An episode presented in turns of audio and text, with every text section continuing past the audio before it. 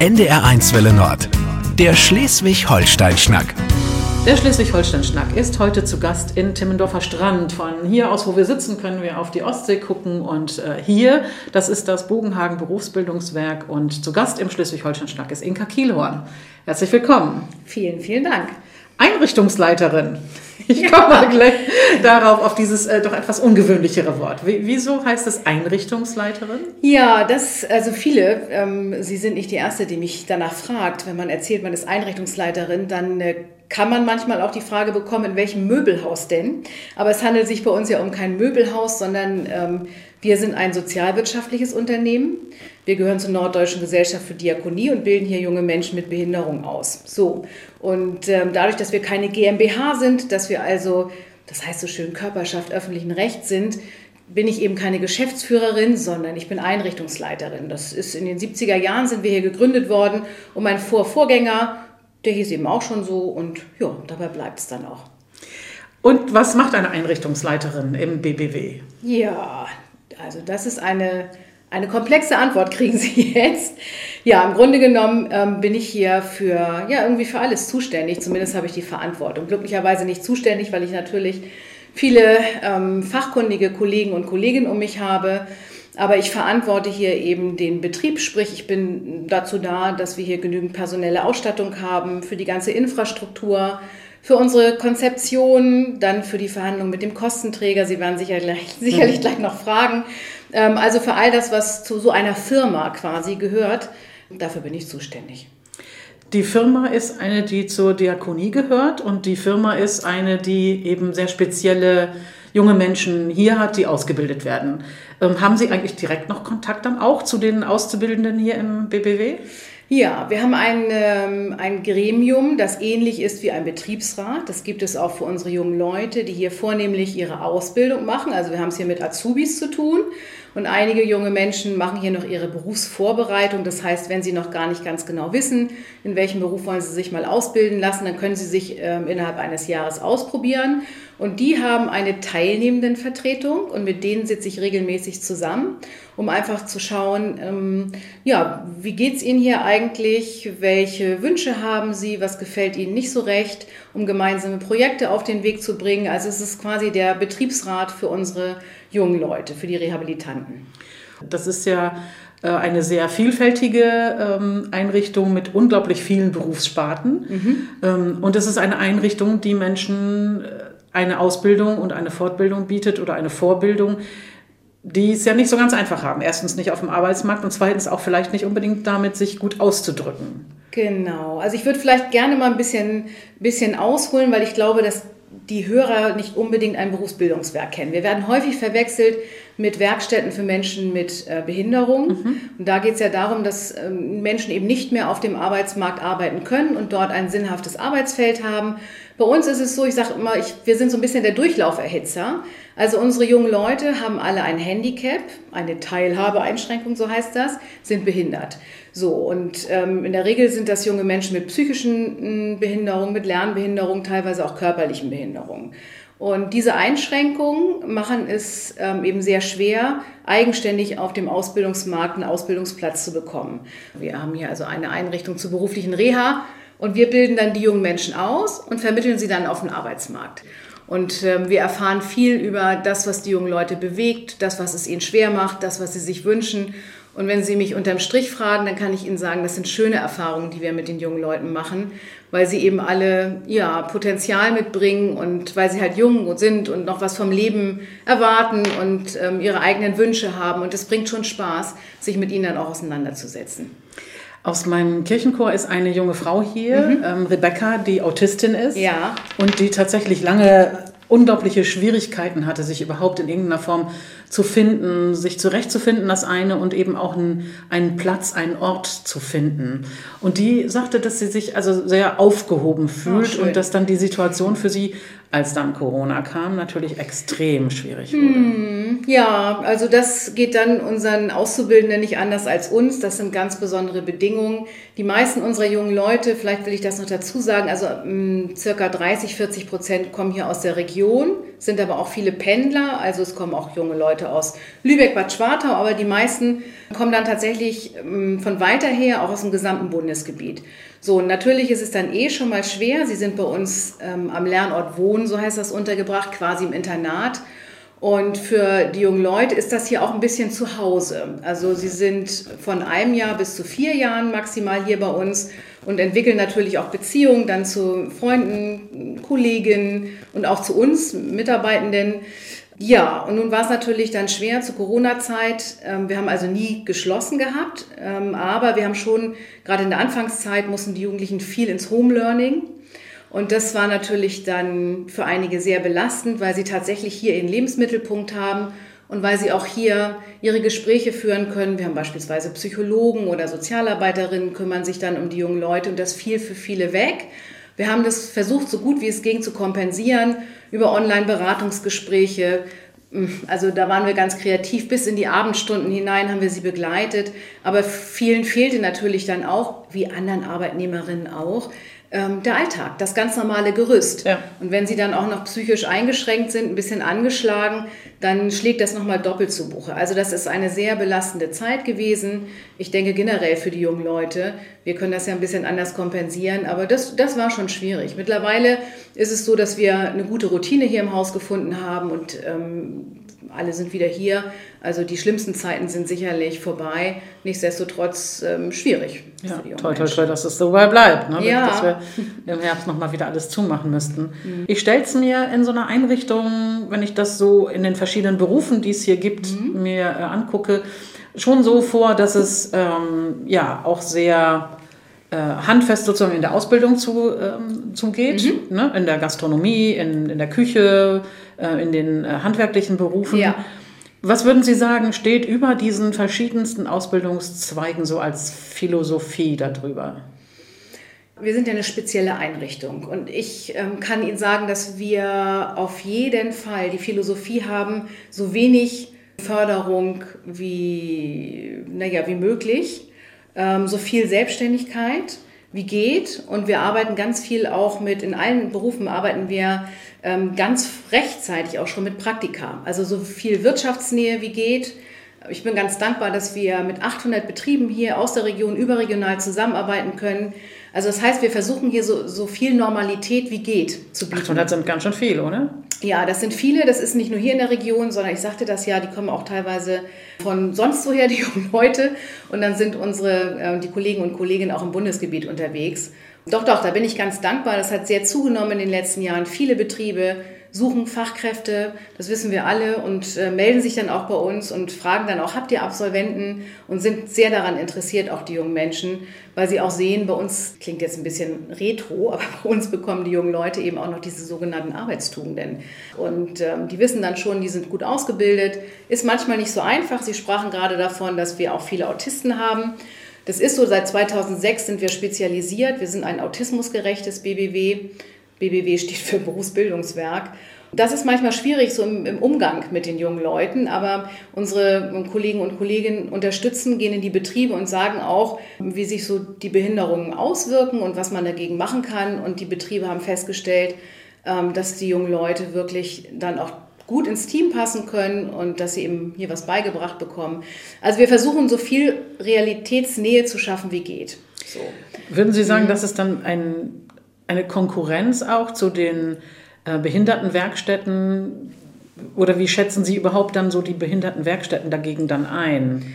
Also wir kommen uns da gar nicht ins Gehege. Mhm. Ähm, wir sind nicht mal Mitbewerber, sondern es ist einfach so, dass unsere Klientel verschiedenartig ist. Also ähm, wir selber, wir gehören zur Norddeutschen Gesellschaft für Diakonie. Das ähm, ist hier in Schleswig-Holstein der größte soziale Träger und wir haben auch Werkstätten für Menschen mit Behinderung. Und wir haben einfach einen anderen Auftrag. Also auch die Werkstätten versuchen natürlich, falls bei jemandem die Arbeitsfähigkeit noch da ist, ihn auch zu vermitteln oder haben dann auch ähm, Außenarbeitsplätze.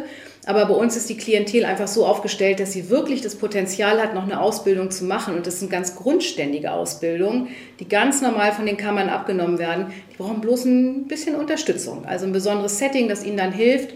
Und dann geht es ganz normal auf den Arbeitsmarkt und wir vermitteln von unseren Absolventen so 60, 70 Prozent und ihre Ausbildung schaffen immer über 95 Prozent. Also da sind wir sehr gut aufgestellt. Also von daher machen wir uns da gar keine Konkurrenz, sondern die Leistungsfähigkeit ist einfach eine, eine andere.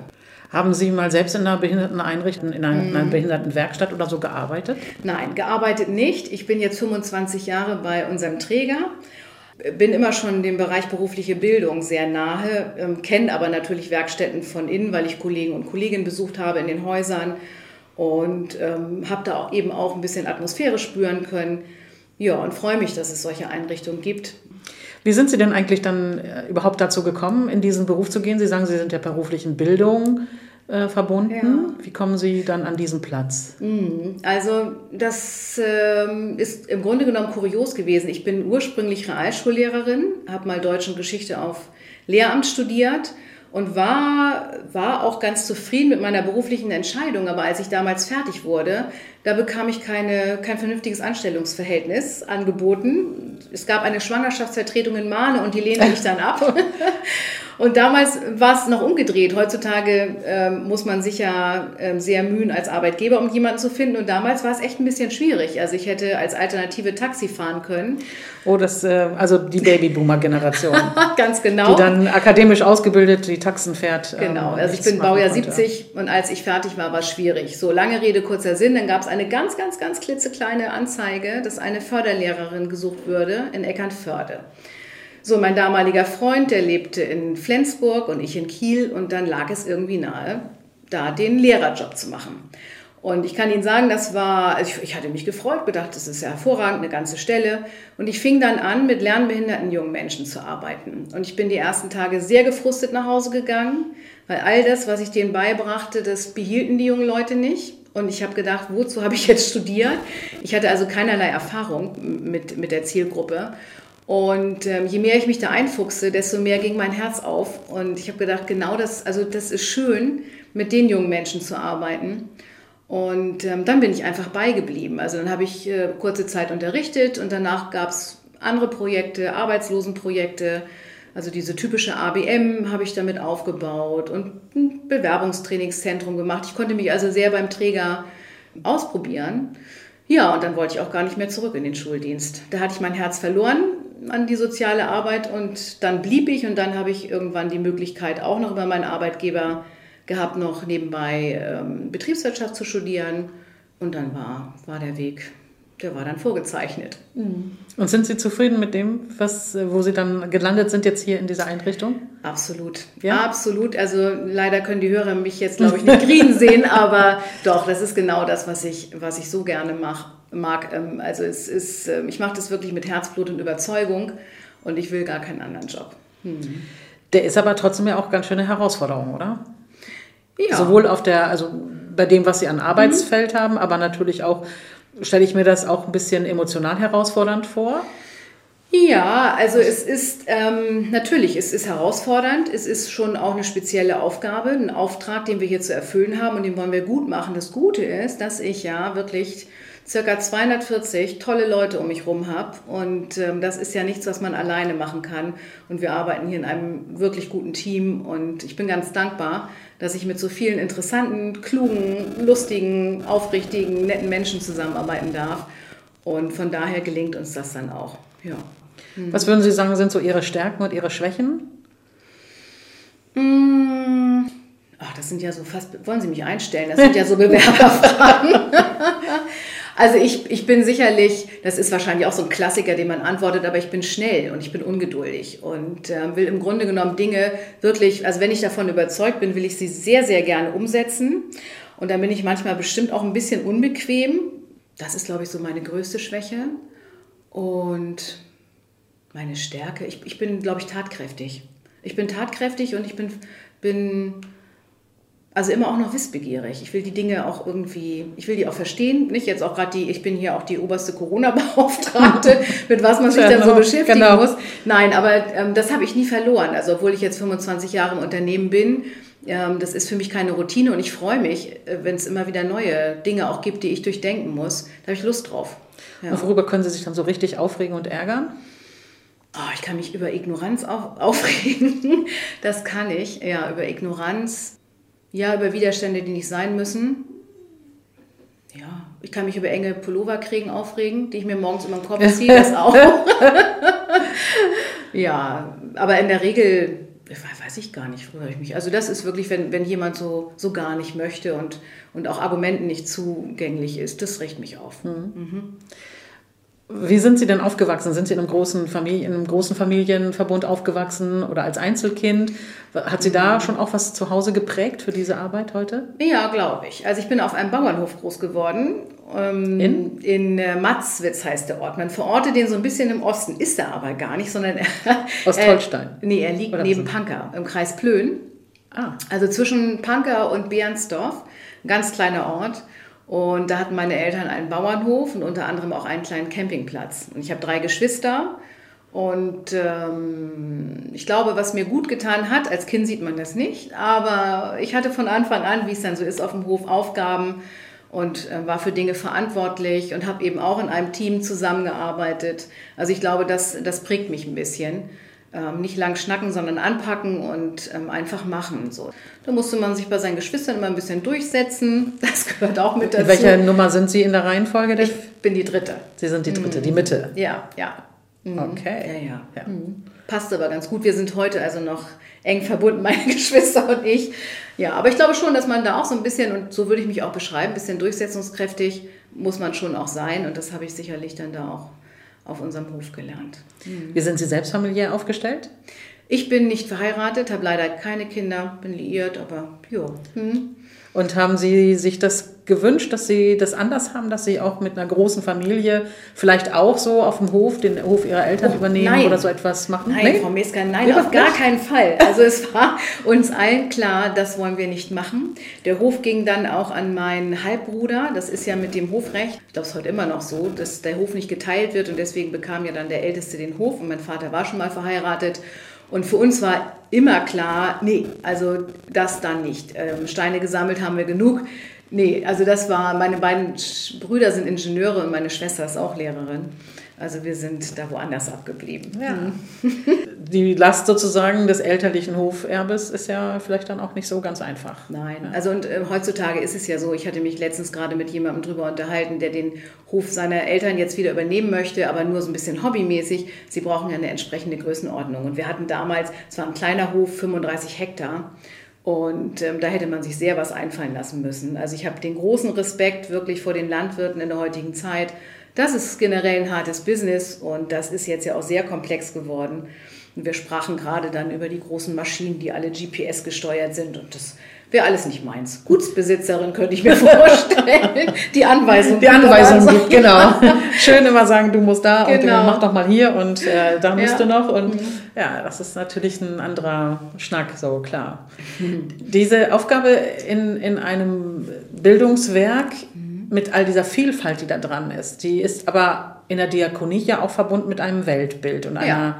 einem Glaubensbild auch. Mhm. Wie passt das für Sie? Passt absolut. Also wir sind den Menschen zugewandt und wir stehen den Menschen im Dienst und ähm, so verstehen wir uns ja auch.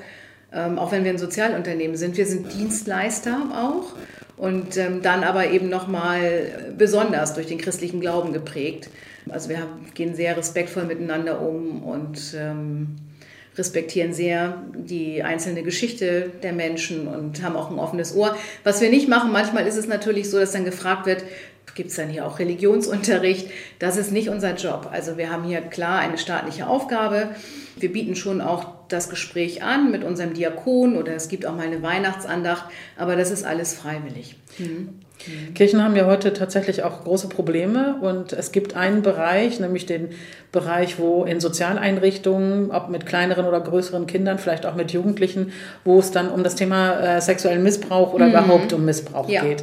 Ähm, und es gibt dann die auf der anderen Seite eben viele Einrichtungen, die sich dann inzwischen auch mit einer Prävention oder mit einem Präventionskonzept mhm. ähm, dann aufstellen. Wie sieht das hier aus? Das ist auch Thema für uns, ganz klar. Also wir bieten für die jungen Leute auch Kurse an, dass sie eine Sensibilität für sich entwickeln, dass sie wissen, wie sie sich in heiklen Situationen ähm, selbst schützen können, an wen sie sich wenden können. Das ist ein großes Thema bei uns. Und natürlich auch auf Mitarbeiterseite. Auch wir müssen wissen, welchen Kontakt bauen wir auf, was ist noch professionell, was ist vielleicht übergriffig. Also da kümmern wir uns sehr darum.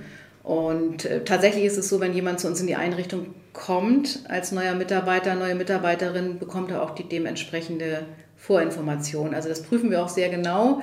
Das ist selbstverständlich in, in so einer Einrichtung wie der unsrigen. Zu groß darf die Nähe nicht sein. Ne? Nein, nein. Also das muss tatsächlich professionell sein. Wir sind Ansprechpartner und ähm, wir bewegen uns natürlich auch in der Freizeit mit den jungen Leuten, aber es muss klar sein, es müssen Grenzen geschaffen sein.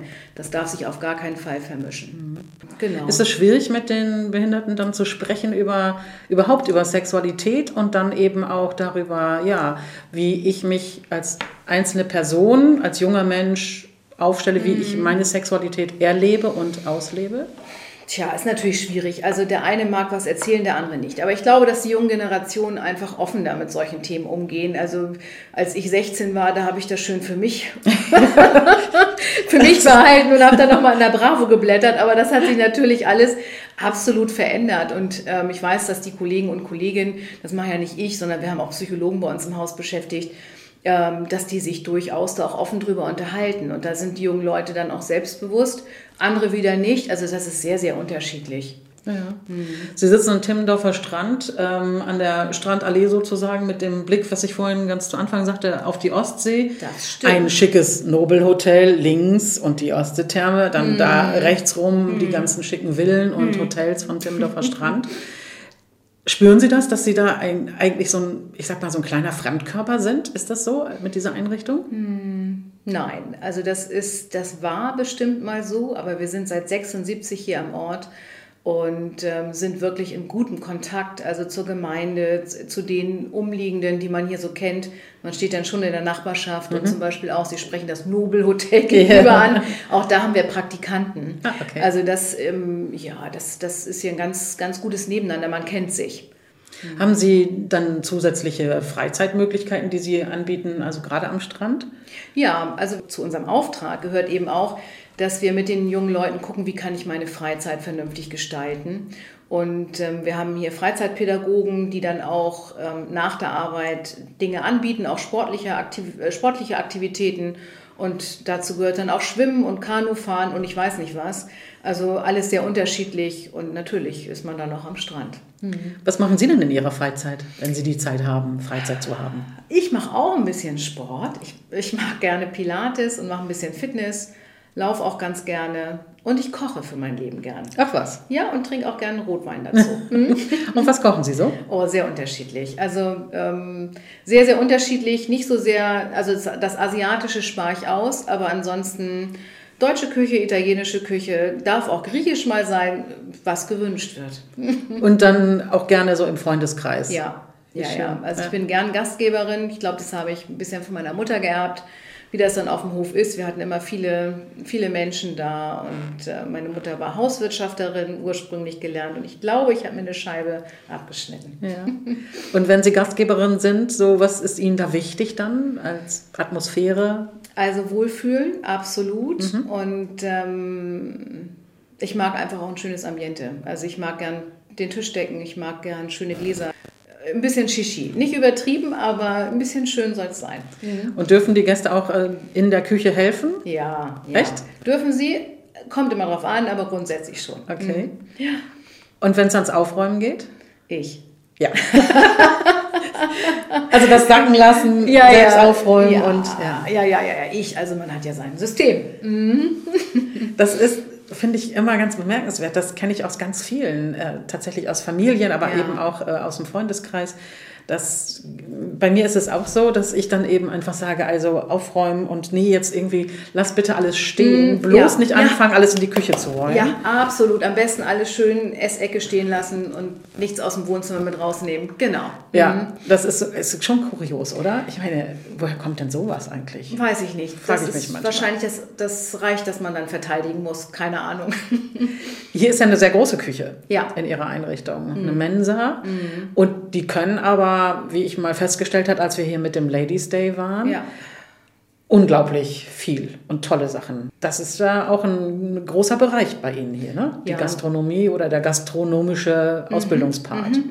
Ja, passt natürlich auch hier absolut in die Region. Doch, doch. Also wir, wir bilden Köche aus und auch Servicekräfte und dann, Sie sprachen das eben gerade an, können ja die Hörer jetzt auch nicht sehen, unsere Petit Four, wir haben eine Konditorei, wir haben eine Bäckerei und ich sage Ihnen, es ist gefährlich hier zu arbeiten, weil Sie als Mitarbeiterin dann auch tatsächlich diese ganzen Dinge, die sind Ihnen sehr zugänglich, äh, gefährlich. Aber klar, unsere jungen Leute lernen ganz normal, also machen ganz normal ihre Kochausbildung und die ist dann schon sehr anständig und die können was, absolut. In der Gastronomie gibt es ja im Moment auch wirklich einen sehr großen Fachkräftemangel, weil viele abgewandert sind in der Pandemie. Ja. Merken Sie, dass auch in den vergangenen Jahren schon so ein bisschen immer ein größerer Zug schon auch ist, dass sie, dass die Menschen, die bei Ihnen hier in der Ausbildung sind, dass die auch schneller und, und gerne weggenommen werden, dann eben in die Betriebe? Ja, das, das merkt man. Das ist jetzt aber mittlerweile im handwerklichen Bereich auch so. Wenn ich zum Okay. Beispiel ähm, an unsere Metaller denke, die gehen auch weg wie warme Semmeln. Das Problem hier am Ort ist es teil, also äh, doch, das, das ein großes Problem, ist dann Wohnraum für die jungen Leute zu finden. Also gerade wenn sie nicht hier aus der Region kommen, wenn sie aber sagen, ich habe einen Top-Betrieb gefunden, nicht, man nähert sich dann schon an in mehreren Praktika. Teilweise ist es so, dass wir längere Ausbildungsphasen haben. Das ist die sogenannte verzahnte Ausbildung mit Berufsbildungswerken bis zum halben Jahr hin. Und können Sie sich vorstellen, dann matcht es, Betrieb sagt, ist super. So, und dann geht's aber los. Dann fängt so ein junger Ausgelernter an und der dort soll dann hier am Ort oder sie soll dann hier am Ort Wohnraum finden, um dann hier zu bleiben und die Arbeit aufzunehmen. Das ist also ein tatsächliches Integrationshindernis. Wenn Sie auf Ihre jungen Leute so schauen in den letzten Jahren, die Sie hier begleitet haben, worauf sind Sie besonders stolz? Auf die jungen Leute. Auf die jungen Leute. Also wenn man sich so die Einzelfälle anschaut, ähm, ich ziehe dreimal meinen Hut. Ja, das sind junge Menschen, die wirklich benachteiligt sind durch ihre Behinderung. Ich spreche nicht nur von einer Behinderung, weil die meisten kommen hier mit Multiplen zu uns, haben dann phasenweise eine schwierige familiäre Situation auch, manche nicht, manche sind auch überbehütet, das kann manchmal auch schwierig sein. Also kommen aus sehr, sehr unterschiedlichen sozialen Schichten, aber haben eben alle, alle ja, ein Gepäck mit sich und ähm, schaffen das tatsächlich dann, trotz dieser Schwierigkeiten ihre Ausbildung zu machen. Und das ist häufig so, dass meine Kollegen und Kolleginnen ähm, und ich, dass wir sagen, Mann, Mann, Mann, ob wir das so geschafft hätten. Also ich bin stolz auf die jungen Leute. Und wo geht Ihnen besonders das Herz auf? Oh, einmal im Jahr haben wir Freisprechung. also außerhalb der kleinen Geschichten, die man so mitverfolgt, die einen dann ganz besonders berühren, haben wir einmal im Jahr eine zentrale Freisprechung. Während der Corona-Zeit ging das nun nicht, aber in der Regel sind wir dann ähm, drüben in äh, der Sporthalle des Gymnasiums und dann können wir so mit 300 Menschen zusammenkommen. Und ähm, dann machen wir das so sehr traditionell, tatsächlich auch mit einer Lade, wie früher im Handwerk. Und dann sprechen wir unsere jungen Leute frei und die bringen dann ihre Freunde und Familienangehörigen mit. Und dann feiern wir ein bisschen. Und das ist ganz schön, wenn man die jungen Leute da auf der Bühne sieht oder die kommen dann nach vorne und wenn sie dann tatsächlich stolz wie Bolle ihr Zeugnis zeigen und dann ja, äh, neue Zukunfts-, also Zukunftspläne haben und viele haben dann auch schon einen Job in der Tasche und das ist eine sehr, sehr schöne Veranstaltung und äh, die beflügelt mich. Wenn Sie aus diesem ganzen Angebot dieser Schule oder dieses Bildungswerkes sich etwas aussuchen dürften, um nochmal neu anzufangen in der Berufsausbildung, was wäre der Beruf, den Sie wählen würden? Ich glaube, ich würde den Koch nehmen. ich glaube schon. Also Koch finde ich wirklich toll. Also ich habe natürlich jetzt nur von der Tapete bis zur Wand gedacht. Ich habe gestern noch gerade Kitchen Impossible geguckt und da bin ich natürlich auf einer anderen Ebene unterwegs. Aber ähm, mich begeistert einfach das Handwerkliche. Und äh, ich sagte es ja vorhin schon, ich esse und trinke gerne. Also von daher wäre ich da, glaube ich, erstmal ganz gut aufgehoben. Ob ich die Arbeitsbedingungen dann so großartig finden würde, ja. Und wenn Sie zurückdenken an die Zeit auf dem Bauernhof als junges Mädchen oder ja, als das dann so die ersten Gedanken kamen, was will ich mal werden, was war das? Pilotin. Ich wollte mal Pilotin werden. Da war ich aber wirklich klein, habe in den Himmel geguckt und habe die Streifen gesehen, habe gedacht, das wäre doch schick. Und wir sind früher nicht weggeflogen. Das war irgendwie, ach, das war so ein Traum. Aber äh, gut. Was war denn so das schönste Kompliment, das Ihnen vielleicht mal von einem Ihrer Jugendlichen gemacht wurde? Boah, da fragen Sie jetzt was. Kann ich Ihnen jetzt, kann ich Ihnen das ad hoc gar nichts. Müsste ich nochmal grübeln. Weiß ich gar nicht. Aber also, es gibt's schon. Ja, das gibt's, das gibt's. Ähm, eigentlich ist das schönste Kompliment, wenn die tatsächlich mit mir scherzen. Das, das nehme ich als Kompliment, das mag ich am liebsten. Und das passiert. Hm? Auch auf meine also Kosten sie ein bisschen, manchmal. Genau, so ein bisschen sie aufziehen. Und genau, das so. passiert. Und das ist schön. das dürfen die. Hm? Was würden Sie sagen bei Entscheidungen, die Sie treffen müssen, bei allem, was so auch dann an schwierigen Situationen ist? Was ist so die Basis Ihrer Lebensphilosophie in Anführungszeichen? Also wo, worauf fußen Sie? Mhm ich bin sehr bodenständig und ich habe Grundwerte. Und ähm, ich bin schnell, sagte ich vorhin, aber eben auch manchmal bedacht. So, also ich bin realistisch und pragmatisch. Also das sind so die Dinge, die mich, glaube ich, kennzeichnen. Mm. Und welche Grundwerte sind das dann? Also ähm, Ehrlichkeit ist ein ganz wichtiger Wert. Ich bin sehr für Gerechtigkeit und Fairness. Das sind auch so Dinge, die ich schon auch immer berücksichtige, wenn ich Entscheidungen zu treffen habe. Ja, also das würde ich jetzt so ganz spontan als meine Grundwerte benennen. Mit dem Blick auf die jungen Mädchen hier in der Schule, welchen Rat würden Sie denen mitgeben auf den Lebensweg? Ähm, ich würde sowohl Mädchen als auch männlichen Teilnehmern, Azubis oder eben auch transgender jungen Menschen würde ich mit auf den Weg geben, dass sie äh, schauen, wer sie sind, ich würde Ihnen wünschen, dass Sie, dass Sie ein gesundes Selbstbewusstsein entwickeln und dass Sie mutig sind. Mhm. Sind Sie mutig? Ja, ich bin mutig. Manchmal auch nicht, aber doch, ich bin eher mutig als, ähm, was ist denn das, was ist denn das Gegenstück zu mutig? Feige? Oder sagen wir mal vielleicht ängstlich. Ja, nee, ängstlich bin, ist vielleicht dann das richtige Wort dagegen. Hm. Wie wirkt sich das aus? Ich gehe voran. Und manchmal ist es auch nicht so klug. Aber das ist dann einfach so, nein, ich bin eher mutig. Also natürlich gibt es Lebenssituationen, da ziehe ich mich zurück und denke, nicht? also ähm, was machst du da jetzt und wie sollst du dich entscheiden? Aber wenn man es zusammennimmt, glaube ich, bin ich, bin ich diejenige, die nach vorne geht und sagt, ich probiere es jetzt einfach aus. Es klingt so, als wären Sie auch durchaus dankbar für das, was Sie Oh, haben. sehr, sehr, sehr, sehr, sehr, sehr. Ich bin sehr dankbar. Also ich finde jetzt gerade in den Zeiten, glaube ich, kommen wir alle ins Nachdenken aber auch vorab ähm, während der Corona-Zeit. Ich, ich bin sehr dankbar, dass ich hier lebe. Ich bin sehr dankbar, dass wir hier alles aufrechterhalten können, also in der Einrichtung, aber auch im privaten. Mensch, uns geht's wirklich, uns geht's wirklich gut. Ich habe ein stabiles soziales Umfeld. Ich bin gesund. Also ich bin äußerst dankbar. Ich bin dankbar für die Aufgabe, die ich hier machen kann. Ähm, doch, das äh, bin, bin, ich sehr. Hm? Und ich bin dankbar für das Gespräch, das wir hatten. Ja, sehr angenehm. Ich schön, danke Ihnen auch, Frau Mieska. Hm? Schön, dass ich hier sein konnte. Und ja, wir werden uns äh, vielleicht auf dem einen oder anderen Termin nochmal wiedersehen, aber auf jeden Fall. Gerne, gerne. Der Schleswig-Holstein-Schnack heute aus dem Bogenhagen Bildungswerk. Dankeschön, Inka Kielhorn. Gerne. Der Schleswig-Holstein-Schnack auf NDR1 Welle Nord.